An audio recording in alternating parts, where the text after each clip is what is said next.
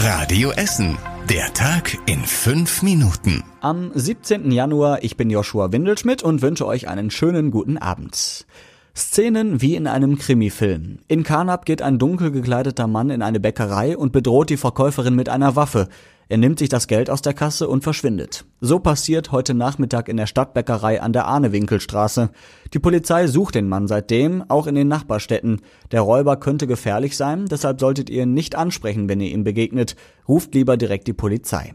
Die Verkäuferin kam übrigens direkt ins Krankenhaus, sie steht unter Schock. Ob die Bäckerei morgen wieder aufmacht, wissen wir noch nicht. Unsere Stadt hat viel zu bieten, aber Wintersport eher nicht, ne? Soll man meinen. Das sieht der Essener Jugend-Eiskunstlaufverein nämlich anders. Er möchte die Europameisterschaft im Eiskunstlauf zu uns nach Essen holen. Die Bewerbung für 2023 läuft und der Eiskunstlaufverein bei uns aus Frohnhausen macht ernst. Die Bewerbungsmappe ist schon fertig und ein Bewerbungsvideo auch. Schon seit langem laufen Gespräche mit der Stadt und die ist auch dafür, dass die besten Eiskunstläuferinnen und Eiskunstläufer Europas bald bei uns in Essen zu Gast sind. Allerdings würde die EM dann nicht in der Eishalle am Westbahnhof ausgetragen werden, sondern in der Grugerhalle in Rüttenscheid. Da ist mehr Platz für die Zuschauer.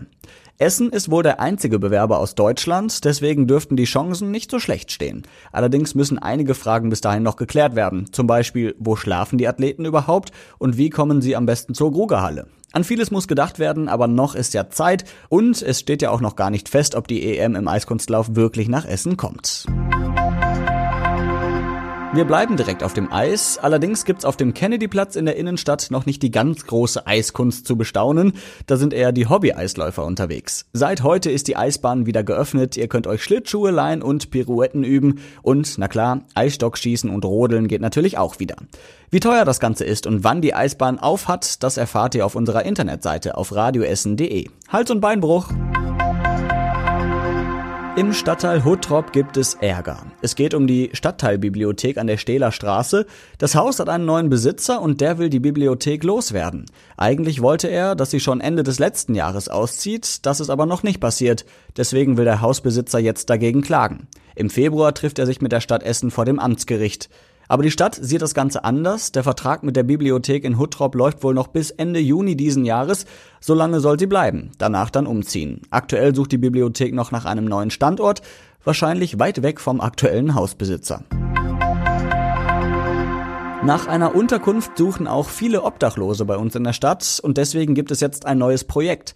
Die Stadt will zusammen mit dem CVJM Sozialwerk den Obdachlosen helfen, eine Wohnung zu finden. Dafür sprechen sie mit den Obdachlosen selbst und klären viele Fragen, die sich rund um die Wohnung auftun.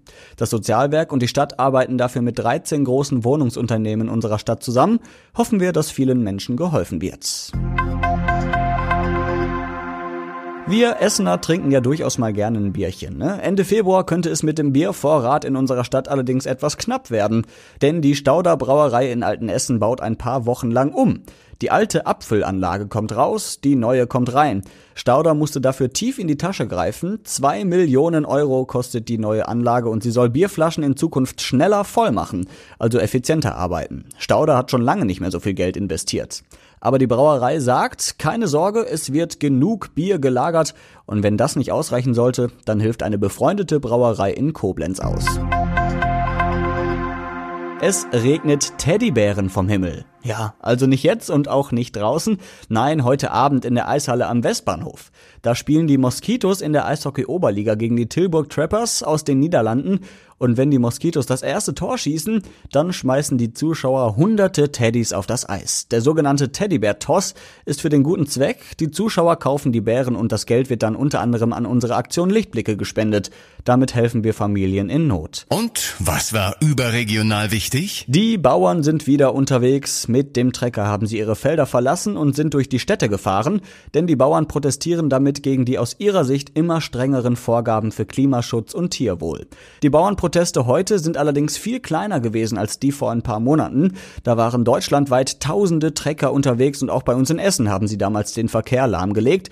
Diesmal standen zwei Trecker vor dem Einkaufszentrum Limbecker Platz und noch ein paar in Krei, Werden und Kettwig. Und zum Schluss der Blick aufs Wetter. Im Laufe des Abends und in der Nacht ziehen ein paar Wolken über die Stadt, die bringen allerdings nicht viel Regen mit. Auch morgen früh starten wir zwischen Kettwig und Katernberg recht trocken, aber ab Mittag wird es etwas nasser. Da müssen wir mit Schauern rechnen. Morgen dann Höchstwerte um die 8 Grad in Essen, Sonntag sieht es ziemlich ähnlich aus. Die nächsten Nachrichten hier bei uns aus Essen hört ihr morgen früh wieder bei Radio Essen. Jetzt wünsche ich euch aber erstmal einen schönen Feierabend und einen guten Start ins Wochenende. Das war der Tag in fünf Minuten. Diesen und alle weiteren Radio Essen Podcasts findet ihr auf radioessen.de und überall da, wo es Podcasts gibt.